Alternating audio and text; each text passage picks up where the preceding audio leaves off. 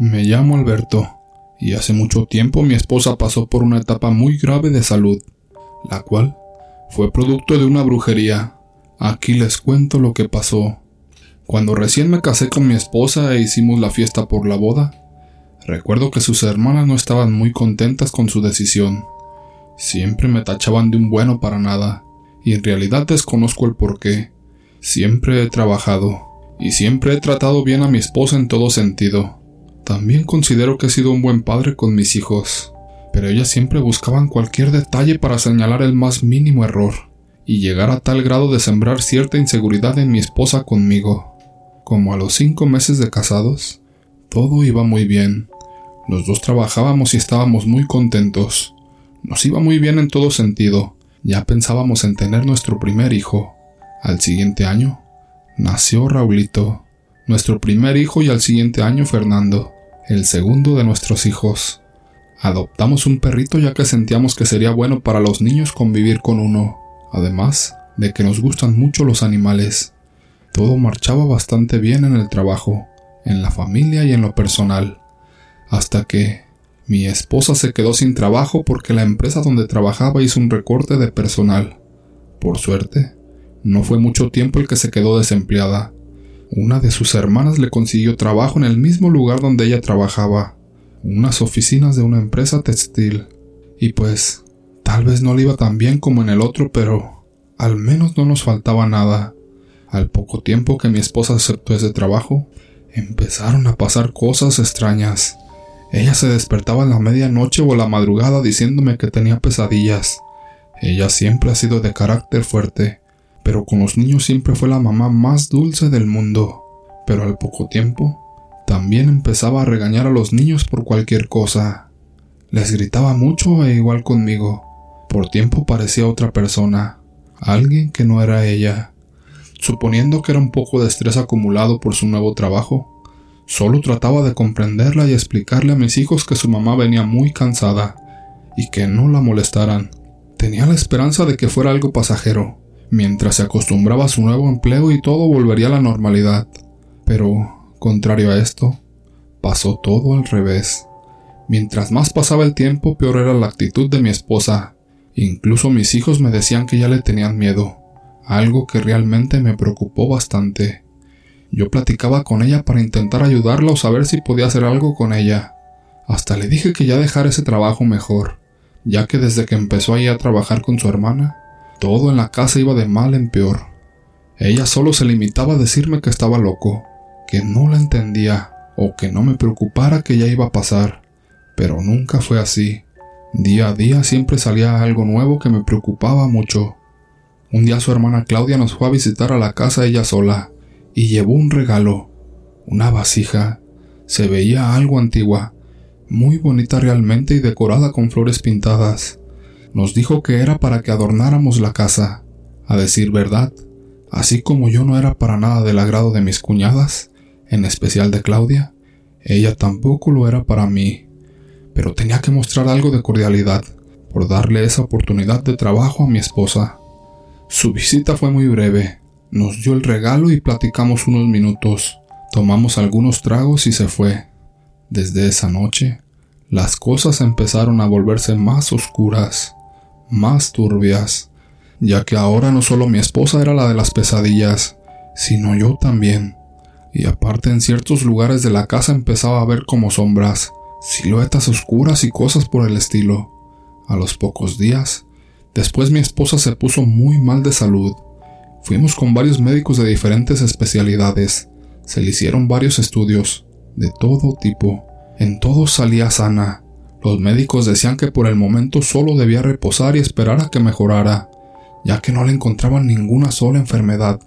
Sin embargo, su apariencia decía todo lo contrario. Perdió demasiado peso. Se le empezó a caer el cabello apenas si tenía fuerzas para levantarse del baño. Pasaba prácticamente todo el día en la cama al cuidado de su mamá, que sabiendo la condición de su hija, nos ayudó muy amablemente cuidándola mientras yo me iba a trabajar. Cada día era peor. Comía muy poco y ya pasaba casi todo el día dormida. Una noche platicando con mi suegra, me dijo que la lleváramos con una de sus amigas, que era doctora, y que seguramente le iba a dar algo para estar mejor. No tenía ya nada que perder. Iba realmente sin esperanza. Nos subimos al carro, dejamos a los niños con su abuelo y nos fuimos con mi suegra, mi esposa y yo. Me dijo mi suegra que su amiga estaba a las afueras de la ciudad, en un pequeño pueblo. Manejé como dos horas para llegar hasta allá.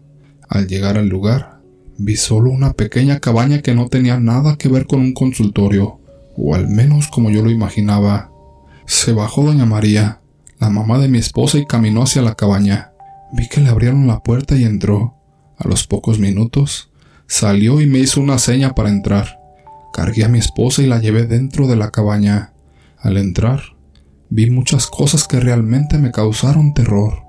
Estatuas de demonios, de la Santa Muerte, crucifijos y velas de todos colores. La señora en cuestión que nos iba a dar consulta era una bruja. Sin yo decirle nada, ella me empezó a describir uno a uno los síntomas y etapas por los que había pasado mi esposa hasta el momento. Yo solo asentía con la cabeza. Quedé helado de tanta información que tenía sin jamás antes verla. Pensé que mi suegra le había contado algo, pero ella tampoco sabía tanto detalle de lo que sucedía. La consulta duró como una hora y al final, la bruja nos dijo que en efecto se trataba de un maleficio. Nos enseñó un sapo vivo que tenía la boca y los ojos cosidos con hilo negro. Con un cuchillo lo abrió y sacó la foto de un hombre. Mira, esto es lo que le hicieron. Con eso en dos meses, ella ya no va a vivir.